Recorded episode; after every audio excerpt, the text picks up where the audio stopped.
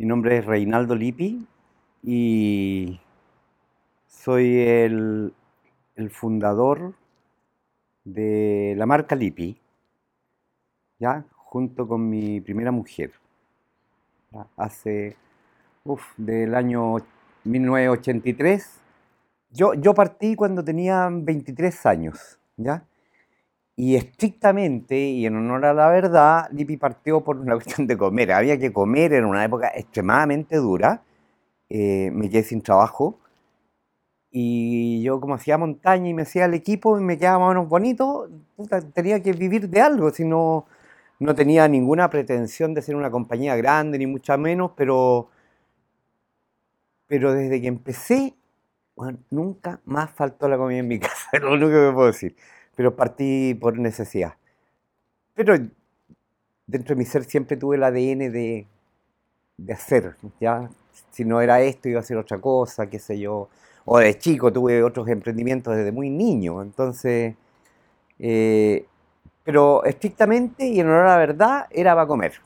Yo vivía en el barrio, en el barrio República, Toesca con República, y cerca en el barrio May habían eh, vendedores de conejos. Y yo iba y sacaba los cueros de los conejos de la basura, los secaba, hacía gorritos de Daniel Boone y se los vendía a mis compañeros, o hacía eh, pantuflas y se los vendía a las viejas del barrio.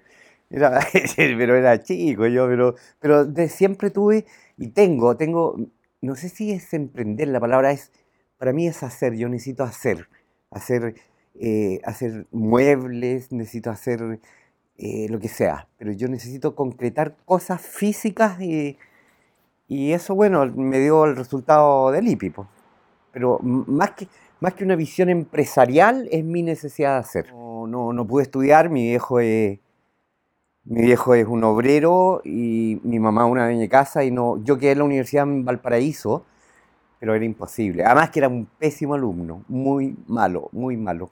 Tengo un, promedio que prefiero ni nombrarlo porque era, era inquieto, era demasiado inquieto, entonces era muy difícil para mí quedarme quieto en una sala escuchando a un profe, terminaba siempre en el patio porque me portaba mal y mm, quedé, quedé en Valparaíso en una, en una universidad, pero no, no, no era imposible, no, no era viable. Eh, no sé, por, ejemplo, vivir en Valparaíso a costa de mis viejos, no, olvídate, no. Así que no, no estudié. Estudié soldadura. Fui. Yo trabajaba con los curas en esa época y entré a Infocap a estudiar soldadura. Y tenía. Yo estudié soldadura porque tenía el sueño. Eh, conocí un personaje que soldaba tubos en los, en los oleoductos de petróleo, los soldaba por dentro. Y este gallo viajaba por todo el mundo y le pagaba muy bien y yo dije, yo quiero ser como él. Entonces entré, a estudiar soldadura para aprender a soldar los tubos por dentro e irme, qué sé yo, este gallo se a África, Rusia, pero era un sueño, pues, no, era viable. Así que no, no, no, no seguí, no ejercí. Ejercí un tiempo y me aburrí porque terminé haciendo rejas y cosas así que no, no era mi, mi objetivo. Tuve, tuve, trabajos como informales, tuve varios trabajos informales, eh, fui encuestador, después eh, tabulé las encuestas, repartías de teléfono, eh, fui garzón, ¿ya? y mi, primer trabajo formal, trabajé en la Biblioteca San Ignacio gracias a que, a que me iba mucho, iba a leer mucho a la, biblioteca, me hice amigo de la bibliotecaria, y ella me, dijo que había un puesto de trabajo si lo quería ocupar yo. Y encantado, porque yo pasaba todos los días, tardes enteras en la biblioteca estamos hablando en una realidad muy dura, o sea, estamos hablando de los 70, 80, donde era extremadamente difícil para un joven eh, poder crecer o inclusive poder trabajar. O sea, a mí no me daban pega en el POG eh, porque no era jefe de hogar. En el plan de empleo mínimo no, no, no, no tenía posibilidad. Era una pobreza realmente brutal además de pobreza, represión, condiciones políticas súper difíciles y no, no, era viable. Y ahí duré hasta el año 83, donde tuve que irme, tuve que irme. Y con lo que me pagaron, es, esto es muy divertido, que me pagaron 40 lucas de desahucio, 20 para comida, 20 para materiales. Y así partió mi, mi emprendimiento. O mi empresa, mejor dicho. Bueno, yo empecé a hacer ropa porque, eh, ropa de montaña, empecé a hacer, puntualmente empecé a hacer mochilas, ¿ya? Porque como yo me hacía las mochilas y me quedaba más o menos bien, decidí, decidí hacer lo que sabía hacer, que eran mochilas. Mochilas y carpa y saco de dormir y chaquetas. Yo, ¿sabéis qué? No fue un plan, no fue como un plan maestro donde yo voy a hacer esto, esto es un paso, no, yo empecé a hacer nomás, empecé a hacer y a vender. Pero te digo, yo me acuerdo que me encantaría saber el nombre del personaje, no me acuerdo el nombre, convencí a un gallo en la escuela de montaña de que yo hacía las mejores mochilas de Chile. Y lo convencí. Y le dije, necesitaba comprarse una mochila. Le dije, bueno, yo hago unas mochilas increíbles. Y me creyó, pues. no había hecho ni una. Me acuerdo, me conseguí una mochila, me la prestó una querida amiga que es la Jimena Monroy, que le mando un cariño si ve esto. Me prestó una mochila para copiar. Y la copié, pues, y me quedó bonita. Era color burdeo. Y se la vendí. Y ya, a contar de eso, ya empezó a. Me, me fue fácil. Hay que contextualizar también que era una época donde no había equipo montaña no había, no había no existía la palabra outdoor. Eh, si tú te querías comprar algo, por ejemplo, un par de zapatos, tenías que eh, poner plata en la federación y se demora un año en llegar. Entonces, casi todos los equipos que en ese tiempo nos conseguíamos era a través de las expediciones que venían. Y yo me acuerdo que yo me iba para los veranos a, a Baños Morales a, a esperar que subieran la placa roja y yo después bajaba y sacaba lo que dejaban puesto. Para poder tener eh, clavos, qué sé yo, en ese tiempo se usaban los clavos de escalada. Así me hice el equipo. Me instalaba abajo, subía un grupo y yo la conocía al rey y el derecho, entonces no necesitaba nada. Subíamos para sacábamos y para abajo. La de haber subido 40 veces, no sé por decir alguna cifra. Bueno, mi, mi, vieja era, mi vieja hacía chalecos, que yo creo que fue mi primera relación con la montaña fue cuando mi viejo le hizo unos chalecos a, un esquiador famoso de la época para el Mundial de Esquí de Chile, creo del año 66, por ahí, que la acompañé a dejar los chalecos y entramos a una pieza donde habían esquíes, habían fotos y yo quedé, miré esto y dije, no, esto no, no es verdad, dije, no puede ser tan lindo.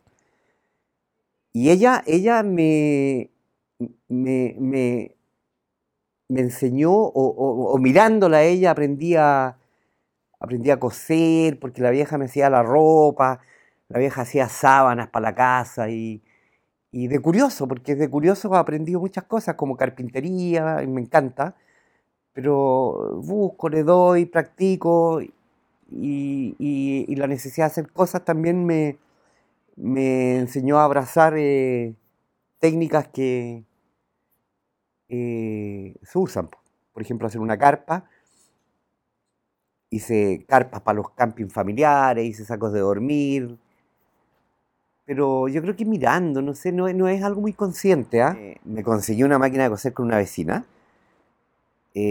puse una plancha de, de, una plancha de madera arriba de una cama y corté la mochila ahí y como ya tenía, yo tenía experiencia ya, tenía experiencia en hacer ropa para mí, equipo para mí, entonces no fue tan complicado, ¿ya? Pero sí la pensé muy bien. O sea, me busqué un buen prototipo como referente, busqué los mejores materiales en ese tiempo, recorría las telas por kilo para conseguir telas. Y no, sabéis que no fue traumático, no fue algo muy, muy complejo, salió como fluyó bien natural, lo que sí me quedó muy linda. Muy linda para la época, porque estamos hablando de una época donde no había nada. Me quedó preciosa. El compadre que la compró quedó, pero muy, muy feliz. Creo que, creo que le cobré 30 lucas. Que a contar de ahí pasaron millones de cosas en mi vida. A, contar de ese minuto. Desde que vendí la primera mochila, se me abrió una ventana gigante y no faltó para comer, que era el objetivo de, de hacer esto. Pues, como te digo, mi objetivo no era crear una empresa ni una marca, no era comer. Una, tú sabes, por la necesidad de crear el órgano. Empezaron a llegarme muchos pedidos. Empezaron a aparecer otras personas. ¡Oh, vi la mochila, bueno, la quiero! Porque, no, como, como te digo, no, no había. Y, era una tremenda oportunidad que yo, yo no. La verdad es que esta oportunidad no, no fui muy consciente, no la visualicé como una oportunidad. Me metí nomás. Y caí justo en el momento justo, ahí justo. No había equipo y estaba yo. Y fue extraordinario. Fue extraordinario porque si hubiese hecho ropa, por ejemplo, si hubiese hecho ya, voy a hacer parcas de pluma, había oferta, pero no había oferta de mochila.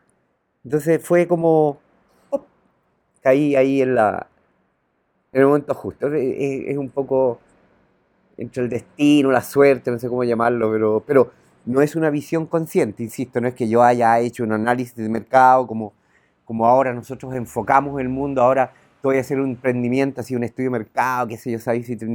nada, yo me metí nomás. Se, juntó el hambre con la gana de comer, como dice el dicho. No, yo no me acuerdo la cantidad de mochilas, pero hice, lo, los primeros, lo primero que hacía yo eran mochilas, sacos de dormir, carpas y parcas de pluma. Esos eran los, los, primeros artículos que, que hice, ¿ya?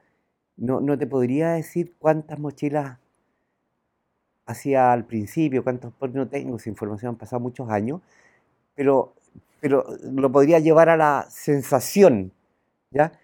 Y la sensación era de éxito total. No sé si eran 220, 12, pero era, era una sensación de, como de júbilo, de decir, ay, weón, me está yendo la raja. Era esa la, la sensación. yo tenía un amigo en esa época que fue presidente de la Federación de Montaña, que tenía, tenía una tienda de montaña que se llamaba Vivac. Y yo a él lo invité a ser socio porque de, cierta, de, cierta forma no me sentía capaz solo. ¿ya? Y es una, es una, es algo que tiene que tiene para mí una connotación súper importante. Mira, yo voy a contar una cuestión que es muy divertida, pero que para mí algo habla de esto, ¿ya? Cuando yo era chico estaba de moda Batman y Robin, ¿ya? Entonces el amigo de al frente de mi casa era Batman y mis viejos me compraron el traje de Robin. Y yo después de grande empecé a pensar, bueno, ¿por qué yo no era Batman? Era Robin. Entonces, eso yo creo que ese ejemplo determina muchas cosas en mi vida. A mí me costó mucho como, y creo que todavía no lo hago bien, empoderarme de mi ser, decir, oye, yo puedo, Yo, yo, yo soy capaz de hacerlo. Yo necesito, siempre necesito ayuda. Ayuda. Ahora, eso es bueno, también es bueno porque sé identificar perfectamente cuáles son mis debilidades. ¿ya? Y yo también creo en la asociatividad, creo que es súper necesario eh, eh, el colectivo es muy necesario, no, no estoy metido en este sistema total y absolutamente individualista de, eh, yo puedo, yo soy súper capaz. No, no, no. A mí me gusta mucho el trabajo en equipo, me gusta mucho y me interesa mucho practicarlo. ¿ya? y, yo necesitaba un socio que pusiera cosas que yo no era capaz de poner, como por ejemplo, no sé qué, pero era, no sé, eh, la capacidad de manejar una cuenta corriente. Estamos hablando de una época totalmente distinta a la de ahora, porque ahora todo el mundo tiene cuenta corriente, todo el mundo conoce transferencias bancarias. Era una época distinta, con herramientas súper diferentes. Entonces, para mí, hablar de una cuenta corriente en esa época era un otro mundo, no, no, no, no. Eh, bueno, busqué socio, me asocié con él y ahí sí nos pusimos con, un tallercito y además que mi primera mujer eh, me dio un mensaje clarito. Ella después entró al negocio. Un día sábado que estábamos con un amigo en la casa y llegó una expedición de gente de San Fernando. Sábado 8 o 10 de la noche, ponte tú. Y llegan a verme, a comprar sacos de dormir. Y ella me dice, ¿sabéis qué, flaco? Ya no. O sea, o esto es una casa o es un taller, pero puta, no. O te vas vos, weón, te lleváis el taller, en otras palabras. Y ahí yo, sí, efectivamente, había sido el terremoto del 85 y el cuerpo socorro había quedado una sala absolutamente destruida.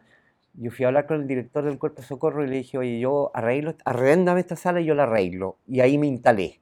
¿ya? Y ahí partió otro mundo. O sea, ahí pasaron cosas muy, muy, muy importantes para mí.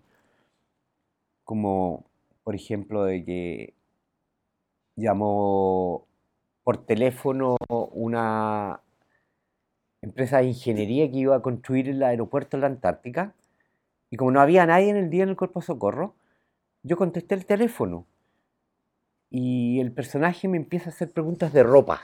Y me decía que, me cuenta que, que tenían que equipar a la gente que iba a la Antártica y que no sabían cómo. Y yo le dije, oh, pucha amigo, está en problema, usted tiene un problema grave, porque la verdad es que el equipo montaña es carísimo y es escaso. ¿Ya? Oh, me dice él, ¿y cómo lo puedo hacer? Porque nosotros nos vamos y necesitamos equipar, no sé, eran, ponte tú, 30 personas. Y yo le dije, mire, aquí en el Cuerpo de Socorro hay un gallo que hace re buen equipo. Eh, ¿Por qué no habla con él? Ya, pues me dice, ¿cómo se llama? Y yo le dije, mire, él se llama Reinaldo Lippi. Es bien capaz, le dije, ¿ah? ¿Y podría hablar con él ahora? No, le dije, en este minuto no está, pero. Pero. Llámelo más rato. Y el señor me dice, ya, señor, muchas gracias, qué bueno. ¿Y cómo se llama usted? Reinaldo Lippi, le dije. Y el don se cagó de la risa y ahí hice mi primera venta institucional que me abrió un mundo, pero gigantesco. Equipé a, las personas que iban a, hacer en, la, en el aeropuerto en la Antártica y le vendí ropa a 30 personas que era, para mí era una locura de plata. Tuve que venderle pantalones, chaquetas de pluma, polar. Y ahí partí. Y eso me dio plata para instalarme en mi primer taller ahí en la calle Toesca. Y me dio plata, me dio, me dio capital para contratar gente, me, me dio capital para, para comprar máquinas y de ahí la cosa ya partió más en serio. Debo haber demorado un mes y medio. Transpiré, pero con mucho esfuerzo porque tuve que contratar mano de obra externa, ir a, visitarlos. Yo no, tenía auto en ese tiempo, tenía que ir en micro, oye, esto, esto, otro. Y me, me, ayudó una querida amiga que venía del exilio, ¿ya? Que se llamaba María Teresa, que ella estaba también emprendiendo un tallercito y ella me, me ayudó y ella se lo agradezco infinitamente porque fue súper importante en este proceso. ¿Cuánto tiempo había pasado o menos desde que partiste? Dos años. Dos años, del 83 al 85, que fue, fue después del terremoto. por ejemplo, un hito para mí muy importante fue eh, asuntos que le hice, eh, mochilas que le hice a Jordán, a Rodrigo, para la expedición, me parece que la primera expedición al Everest. ¿Y por qué es importante? Porque yo no tenía marca. ¿ya? Yo tenía un nombre, ¿ya? que era. Mm, ¿Cómo, se llamaban las mochilas? Ya ni me acuerdo. Pero no se lo ponía porque no, no tenía como la visión de que era importante poner marca. Y, llegó un amigo de Rodrigo, conocido Rodrigo, no tengo idea, un, un, un artista de apellido Pratt, no me acuerdo el nombre de él. Y llega y dice, mira, te hice un logo. Y el logo era Lipi, que es el logo actual. Y claro, era lógico porque la gente llegaba al taller a preguntar por las mochilas del Lipi. No llegaban a preguntar por las mochilas con la marca que tenía, que, era una marca de... Era una palabra que me gustaba mucho, que era manchega, que es de la mancha de... Me acuerdo de esa palabra la, eh, la leí en el Quijote de la Mancha y siempre me gustó muchísimo. Que no tenía ningún sentido con nada entonces llegaban a preguntarme por las mochilas del Lipi y llegó este, este cabro Pratt con un logo que es el logo actual del Lipi. Y yo, lo, uy, qué bonito, dije yo. Y me acuerdo que lo, lo recorté en cartulina y lo pinté con plumón arriba de una tela.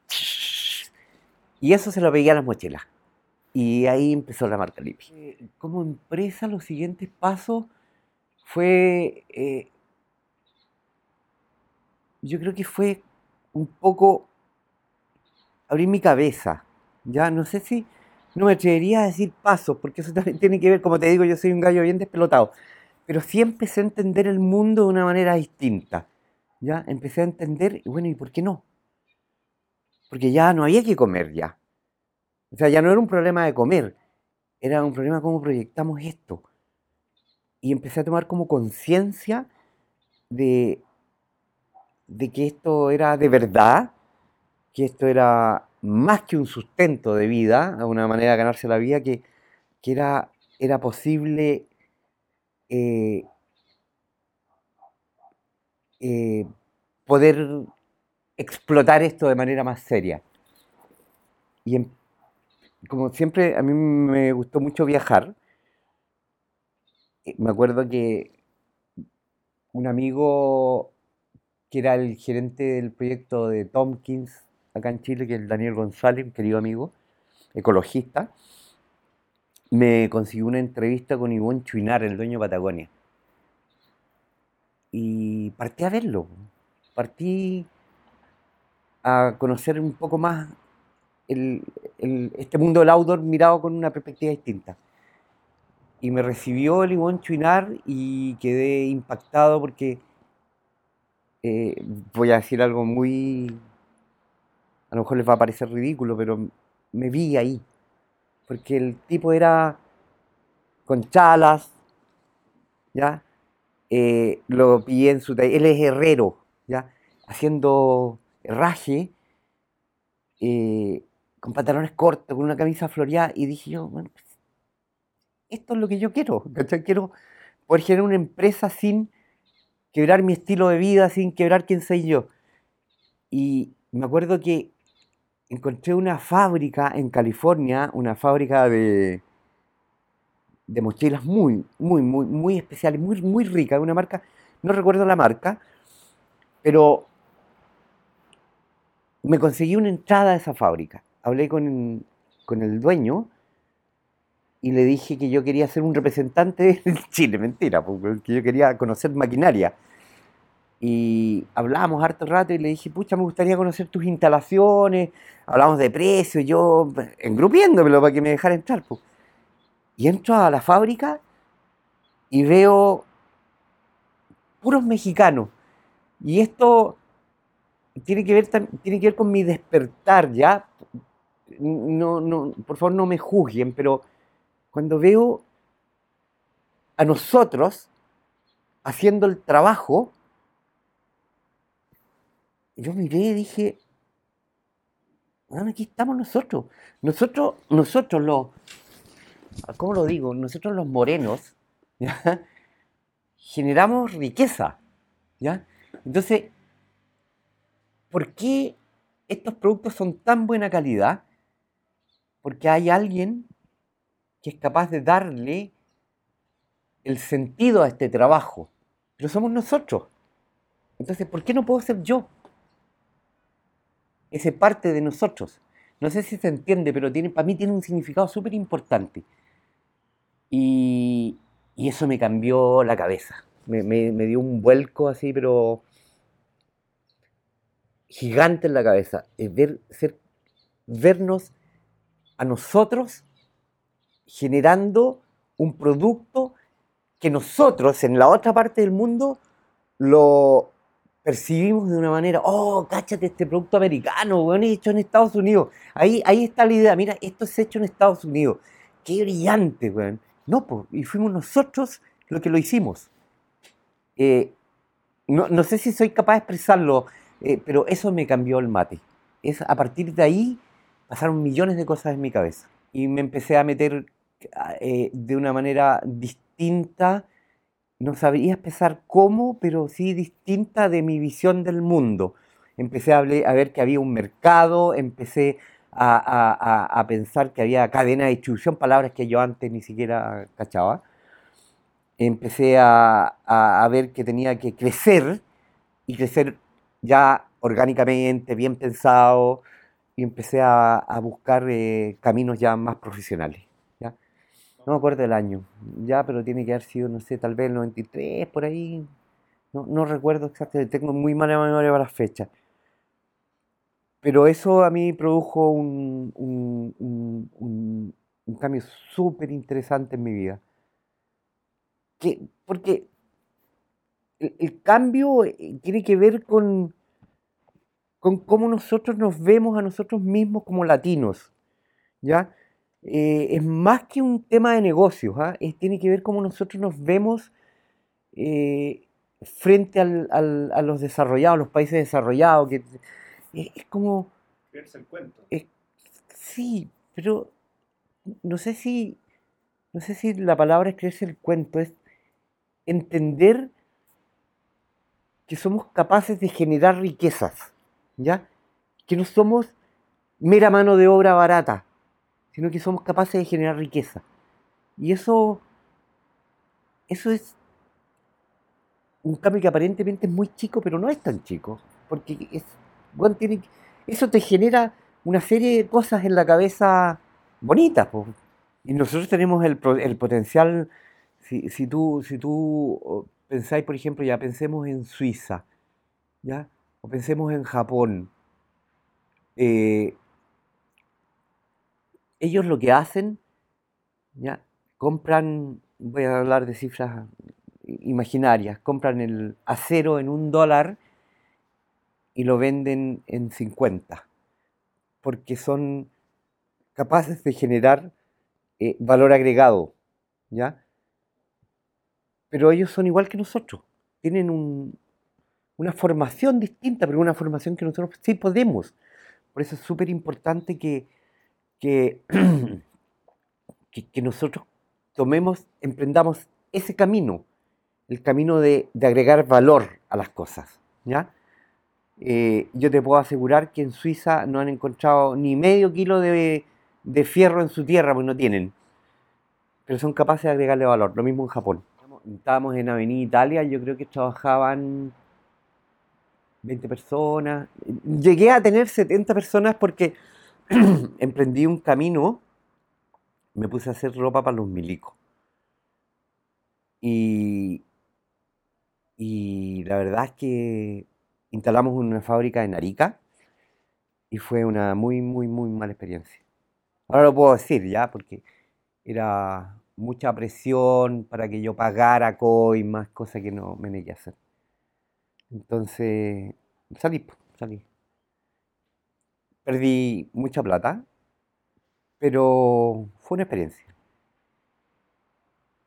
Y ahí llegó el minuto en que eh, tuve que pensar en, en- en buscar un socio, porque había, ya, había, ya, ya, ya existía la palabra outdoor y ya empezaban a llegar las marcas, ya el ciudadano normal empezaba a usar cosas de outdoor en la calle, entonces dije yo, si yo no crezco, estos gallos me van a comer. Y ahí empecé a buscar socios. Esa búsqueda fue, fue difícil porque tenía que, tenía que buscar socios que tuvieran un poco la misma mirada, que me creyeran primero. Eh, tuve algunas ofertas de unos personajes bien importantes, pero que no me daban, eh, no me daban la confianza que iban a entender el mundo como yo lo entiendo. Eh, busqué un socio que me, pucha, no sé cómo decirlo, no, me dio una imagen que no era y pensé que íbamos a entender el mundo de la misma manera y me equivoqué, pero bueno, parte de la vida. Y ahí ya empecé a, a plantear este negocio de una forma distinta y creo que me equivoqué. Creo que me equivoqué, profundamente me equivoqué. Hace mucho rato Lipi era conocido por los círculos más especialistas y curiosamente algo que yo intuí de, muy chico, que yo tenía muchos clientes de, de las eh, universidades que después iban a ser los que iban a dirigir el país. Por ejemplo, tenía la rama de la católica, ¿ya? Eh, las chinas, la escuela de ingeniería, que eran eh, cabros que hacían montaña o viajaban, pero yo sabía que ellos después iban a dirigir el país. Y eso yo decía, esto es importante. O sea, claro, ahora me encuentro con clientes míos en cargos súper importantes arriba y yo, qué, qué alegría, los conozco, ¿cachai? Eh, Esa fue una pega que yo hice muy bien, muy bien. O sea, primero estuve en Toesca, después estuve en la calle Granados, después estuve en la calle Santa Isabel, eh, perdón, en la calle Victoria, y después estuve en Italia, y ya en Italia ya la cosa era cotota.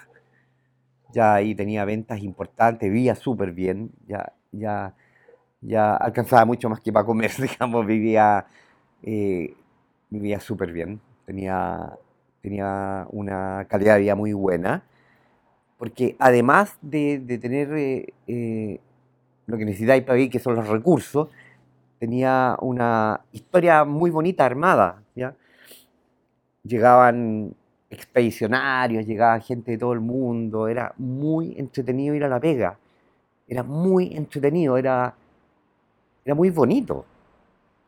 Eh, y bueno, no, eh, el error mío fue, yo creo que más error, yo creo que fue ignorancia de ver cómo crecía, yo podría haber crecido a partir de ahí. Pero busqué un camino distinto, que era entrar a la cadena, cosa que no haría nunca más. ¿ya? ¿Qué te refieres con entrar a la cadena? Sí, porque tenéis entrar a la entrar a este mundo que ahora está en crisis, ¿ya? que es este mundo de la cadena de distribución, de las tiendas, los malls. Este, este, mundo se está acabando porque no dio el ancho y es porque estaba equivocado. ¿ya? Porque esa, cadena trae una serie de consecuencias entre medio. Trae, por ejemplo, la explotación. ¿Ya? Eh, estar en una tienda significa pagar malos sueldos. ¿ya? Eh, significa perder, eh, perder, perder la fantasía de crear algo. Es estar a la moda, es vender productos que parezcan. Y creo que no es algo que me guste, no, no es algo que me guste para nada. Y me hubiese gustado haber buscado una manera de distribución que no me significara entrar a esta carnicería o esta máquina moler carne que es la cadena de distribución. Yo no lo haría nunca más. ¿Ya?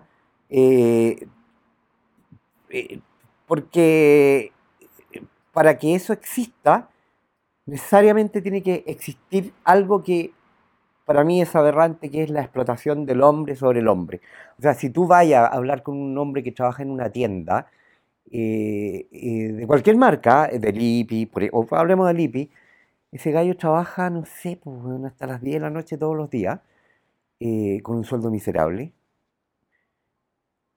Porque entrar a la cadena significa también una manera de pensar. Entonces, maximizar las utilidades y no no, no pagar buenos sueldos. No, yo no lo entiendo. O sea, me acuerdo haber tenido discusiones con mis socios, conversaciones, decir, oye, entre ganar 600 millones y ganar 500, es lo mismo, weón, ¿por qué no agarramos esos 100 millones y, se los damos o, o lo repartimos de alguna manera en un sueldo más justo para la gente que nos genera la riqueza, que es la gente que trabaja? Y es un poco lo que nos está pasando ahora, que tiene que ver con el estallido social ahora. No somos capaces de ponernos en los pantalones del otro y no somos capaces de eh, repartir o de ser... Eh, yo no digo más generoso porque no es un regalo, sino que menos ambicioso. No, yo voy a... En este minuto estoy haciendo un proyecto hermoso que va a saltarse todo eso y voy a, voy a dar que hablar, acuérdense de mí. No voy a decir qué porque es mala suerte, pero estoy haciendo un proyecto muy, muy, muy, muy bonito. Me costó mucho encontrar eh, la idea, ¿ya? Porque, porque ya está todo. Entonces, no voy a hacer un proyecto para hacer más de lo mismo, ni más mochila, ni más... Voy a hacer eh, cosas absolutamente distintas. Eh, Espero presentárselos en algún minuto, pero es una idea brillante, buena, buena, buena, buena, que creo que va a dar mucho que hablar y creo que va a producir un clic en el mundo outdoor que va a ser para mí interesante. Mi último socio me lo recomendó un amigo que también salió trasquilado. y, y, la verdad es que, puta, yo, yo tengo súper buena intuición, ¿ah? Pero esta vez no me funcionó caí en una, en una manera de ver el mundo eh, bien diferente a lo que yo soy. Entonces era, fui presa fácil, porque yo un, un hombre con, con ganas de hacer cosas, quería que esto me resultara. Entonces no me preocupé de detalles legales, no me preocupé porque no, no, no, no estaba dentro de mi, de mi manera de entender las cosas. Yo venía, venía de un negocio donde llegaban los expedicionarios. Pues, no sé, pues yo me acuerdo que le hice, auspicié a, a, unos personajes locos que trataron, hicieron un barco de, de, paja en Arica para llegar a la isla de Pascua. No sé si alguno se acuerda de este hito. Yo conversaba con ellos, ese era mi mundo. ¿ah? Unos gallos de pelo largo que querían ir y se les pudrió. Se lo comieron los hongos en el camino. Ellos querían demostrar la teoría del viaje de... Venía de ese mundo. Entonces, llegar a este otro, puta, me, me, comieron con zapatos, pues, Me comieron con zapatos. A los pocos meses de estar metido en este proyecto, eh, yo propuse en una reunión de directoria, reunión de directoria que yo no, tenía muy claro lo que eran, eh, hacer una fundación. Oye, ¿por qué no aportamos un porcentaje de nuestras utilidades a una fundación para que, no sé, pues, cuidemos eh, el bosque nativo, que es algo que me interesa mucho? Y, y uno de mis socios me dijo, ¿y por qué no hacemos una fundación nosotros, bueno, y nosotros mismos tomamos esa plata, la descontamos de impuestos? Y ahí dije yo, chucha, esto, esto es un tema. Esto es un tema. Y, no, y ahí empecé a fijarme en ciertos detalles y ahí dije, estoy en problema.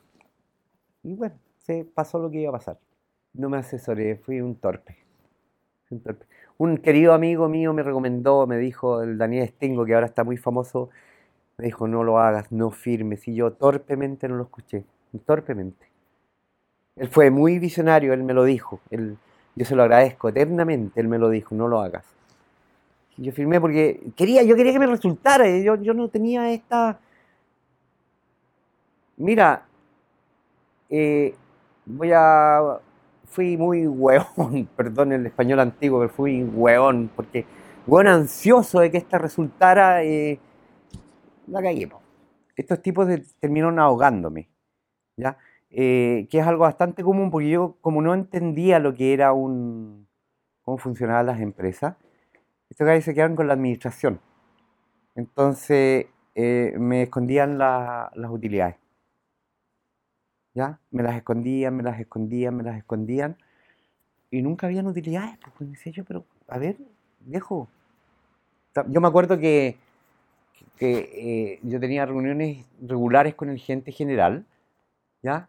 Y íbamos viendo las utilidades y era, suponte, octubre y teníamos como 800 millones de utilidades. En noviembre no hubo reunión de directorio. En diciembre tampoco. Y no sé, pues en marzo me dicen, puta, perdimos plata. Entonces, ¿qué pasó con esa plata? Ah, es que vos no entendís nada, me decían. Yo decía, pero ¿qué onda? Y, era brutal porque eh, me pagaban puta, un sueldo viejo y te morís, weón. Te morís. Me pagaban al principio 300 lucas mensual.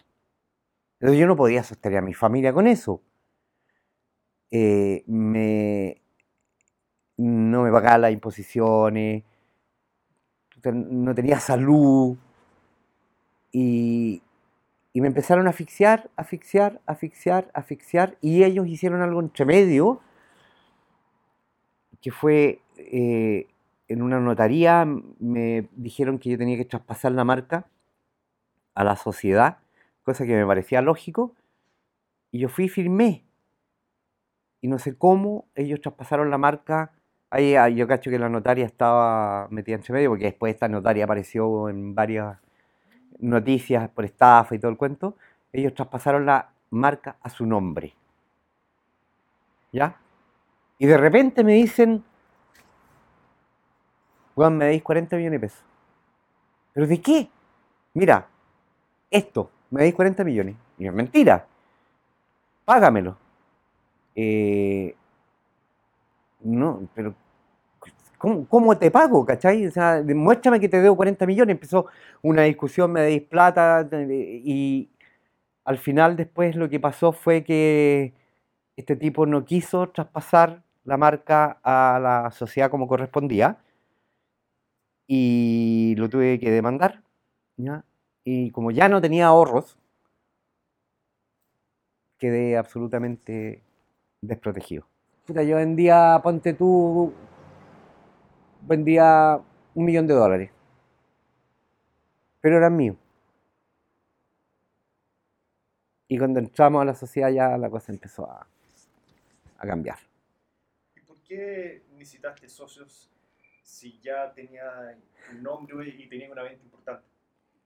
Yo, yo creo que buscaba un socio para que pudiera entender el mundo de una manera distinta a como yo lo entendía.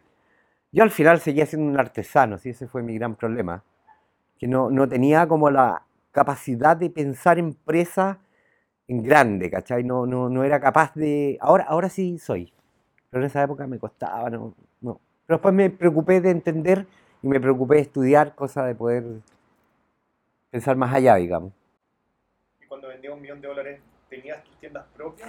Tenía, tenía mi taller y tenía las ventas militares, ¿ya? Eh, llegué a vender mucho más de un millón de dólares, pero en mi taller nomás vendíamos como un millón de dólares, vendíamos harta plata. Y con, con un ambiente de trabajo bueno, era bonito y teníamos, eh, pagábamos bien y vivíamos bien. Era, era, era un mundo como ideal, pero bueno, firmé el contrato, nunca más recibí un mango. Empecé a ganar 200 lucas mensual de sueldo. Era ridículo. Después logré convencer a, a mi socio que me decía no es el minuto, así sentado detrás del escritorio con la corbata, decir no, no es el minuto, de que yo tenía que ganar un poco más, pues. Mira, eh, eh, un consejo que yo creo que es súper bueno. Entender el mundo legal, protegerse legalmente en una relación es imposible, un 100%. Es imposible. Entonces, hay que hablar con los socios que tienen tus socios futuros. Hay que ver un poco para atrás quién es, porque la conducta de una persona no es casual, no es que hoy día sea así, sino que va dejando una huella. Si tú hablas con ex socios de mis antiguos socios, puta, nadie habla bien de ellos. Todos han salido trasquilados. Entonces yo debía haber hecho ese, hecho ese ejercicio y no lo hice porque no cachaba. Pero ahora tengo clarísimo que es súper importante mirar cuál ha sido la conducta de cada uno para atrás. Ahí te das cuenta al tiro con qué te estás metiendo. Si poder protegerte un 100% legal es absolutamente imposible y además inútil. Es mejor buscarse un socio que se parezca a ti, que tenga, que tenga tus intereses, que busque lo que tú quieras, el mundo que tú quieras. En el caso mío era eh, poder, era, era haber hecho con la lógica que tenía mi negocio, haber hecho un negocio más grande la lógica en, calidad, por ejemplo. ¿ya? Yo siempre fui muy riguroso con la calidad. Quiero productos de muy buena calidad. De hecho, mis productos tenían garantía forever. La gente, si tú preguntas en el mercado los antiguos, te van a decir que en mis mochilas aparecían personas que la habían comprado hace 15 años atrás y llegaban con la mochila, oye, tú me dijiste que tenía garantía, no tengo la boleta, todavía corre, pero obvio, ven, pásame, yo sabía que lo había hecho yo, pues no tenía que saber que el número de boletas, ¿para qué? Son, trampas, ¿cachai? Que te ponen. Y yo se las arreglaba, oh, gracias, me decía iban. yo buscaba eso. Yo buscaba buenos materiales primero en las telas por kilo. ¿Ya? Y, compraba telas que, que después las compré al por mayor, por ejemplo, la cordura, las encontraba en las telas por kilo. El polar era muy ridículo, yo tenía que planchar el polar porque venía todo arrugado. Lo teníamos que planchar para poder hacer chaquetas de polar. Creo ser el primer chileno que empezó a hacer chaquetas de polar, si no el primero o el segundo. Y lo planchábamos así con una plancha a vapor. Y después tuve la licencia Polartec, tuve la licencia Goretex. Encontraba telas respirables impermeables increíbles en, en, las telas por kilo. Y compraba todo lo que encontraba. ¿cachai? Compraba nylon cordura en las telas por kilo y después ya fui a Estados Unidos a comprar, empecé a ir directo yo y usaba cierres de buena calidad, me preocupaba las terminaciones. Me acuerdo la primera vez que fui a comprar telas a Estados Unidos, una historia muy ridícula. Compré cordura a una compañía. Y fui a la compañía, porque no conocía cómo era el tema del comercio exterior, no, no, no lo tenía muy... Eh, bueno, y tampoco Internet era tan poderoso como es ahora. Y me acuerdo que compré el equivalente a 20 mil dólares en tela, que en ese tiempo era harta plata. Y pagué en efectivo, weón. Y los gringos me miraban. ¿Quién es este weón? Así un montón de billetes y todo, aquí está. Y ni siquiera tocaron la plata. Ya, me acuerdo, así fue como, está ahí ofendiendo a alguien. Y me dijeron, no, usted tiene que ir a un banco a comprar un cheque. Y fui al banco al frente y compré un cheque, pero era una cosa muy ridícula, porque no... Bueno, ahora lo entiendo. Fue el año 96 y chasqué para China solo, solo, dije. Llegué a Shanghái sin conocer a nadie. Yo hablo un inglés bien atarzanado, no muy bueno. Los chinos hablan muy poco inglés. Me quedé dos meses. Todavía se veían, eh, se veían eh, personas con uniforme, el uniforme azul, o viejitos veteranos de la guerra, todavía los veía en la calle, era una China total y absolutamente distinta a la China de hoy día. Y ahí empecé a meterme, empecé a buscar, empecé a meterme en galerías donde exportaban productos y empecé a entender, oh, dije, no, pues aquí está, pues bueno, aquí hay que venir. Esos fueron mis primeros viajes. Y, y eso también me abrió el mundo, así. ¿Y cómo elegiste a tus primeros proveedores en China, sobre todo? Puta, ensayo y error, compadre. Ensayo y error. Me equivoqué mucho. Pero al final logré. Pero mi primer, mi- mis primeros negocios eh, eh, en Asia no fueron con China, fueron con Vietnam. ¿Ya? Un amigo que muy querido, que somos amigos desde muy niño, eh, tuvo un cliente, este gallo tenía una agencia de turismo en San Pedro de Atacama, que fabricaba mochilas en Vietnam. Se llamaba Pierre de Souche, francés, que había sido jefe de producción de una marca francesa muy importante. ¿ya? Y el tipo se fue a instalar en Vietnam y hacía mochilas. Y mi, mi amigo me contó, pues, me dijo, oye, ¿sabes que estoy paseando un weón? Se llama Pierre de Souche, que fabrica mochilas en Vietnam y weón, una weá increíble, fabricaba las mejores marcas hasta el día de hoy, ¿ya? No sé, las mejores Carrymore, todas las marcas cototas, North Face, todas esas marcas las hace él. Y me conseguí el, el email de él y empecé a escribirle y lo visité. Y ahí caché, dije, este weón es increíble. O sea, estábamos hablando donde se hacían, se hacen las mejores marcas del mundo y produje una cantidad importante de mochilas de muy alto nivel. En Asia tú puedes producir cosas muy buenas, de muy mediana calidad o muy baratas, depende de lo que tú quieras.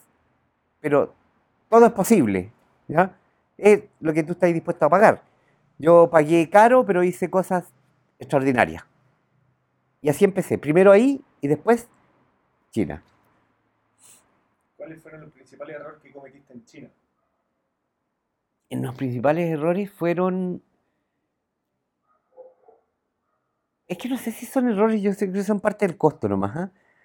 Eh, no conocer a las fábricas adecuadas, pero esto no es un error, y al final es ensayo y error. po. Es como tú te vas metiendo en un mundo nuevo y tenés que ir viendo aquí hasta que llegáis a armar un... Es cuesta armar un equipo proveedores, cuesta mucho, pero ya yo, yo ya lo hice ya.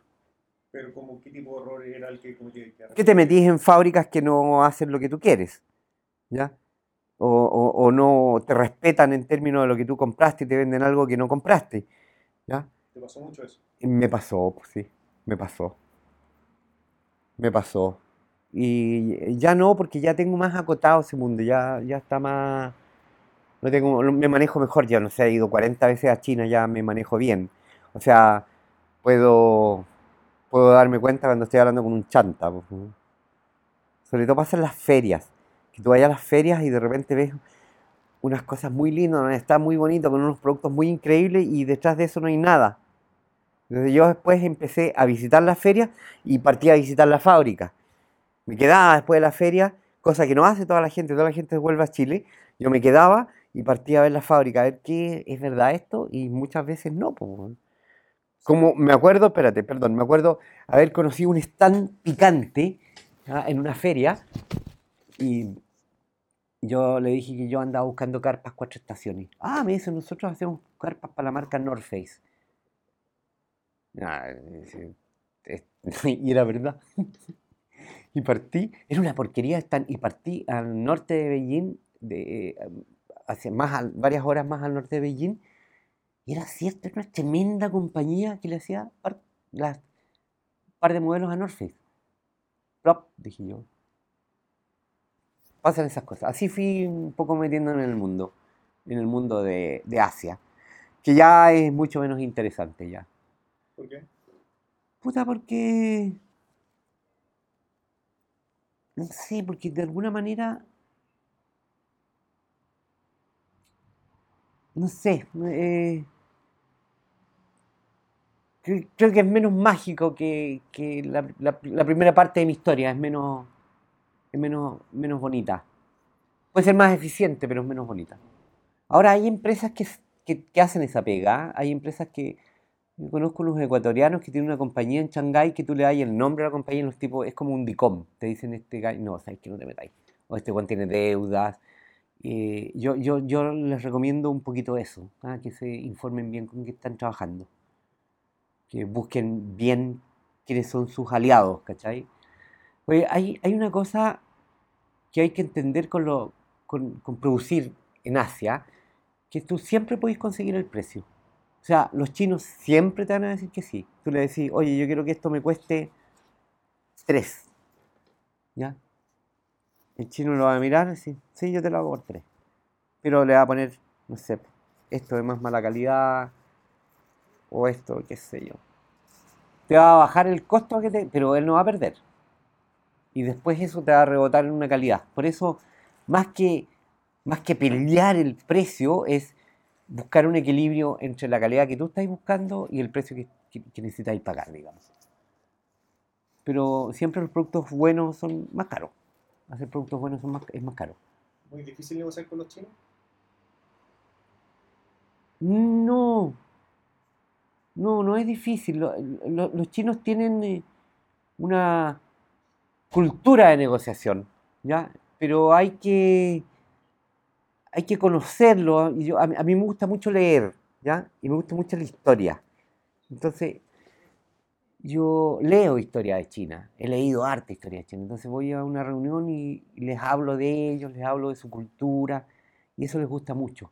Les gusta mucho que tú sepas de ellos, ¿ya? Que tú hables cuatro o cinco palabras, que, que entiendas quiénes son. China es un país complejo.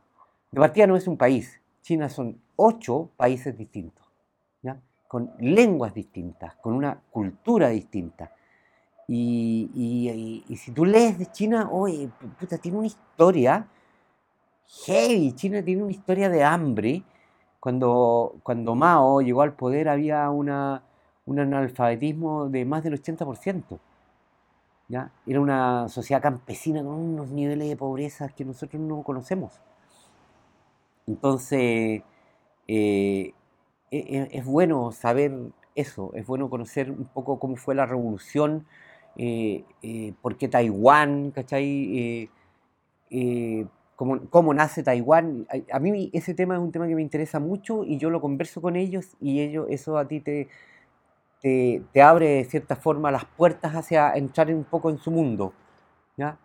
Eh, hacer negocio con los chinos, yo creo, a ver, es mi visión, es mucho más que comprar y vender. ¿ya? Establecer una relación, los chinos son muy leales como amigos, muy leales. Cuando tú logras entrar en la, en, en la vida de un chino, más que como un cliente, como un partner, eh, el gallo te respeta.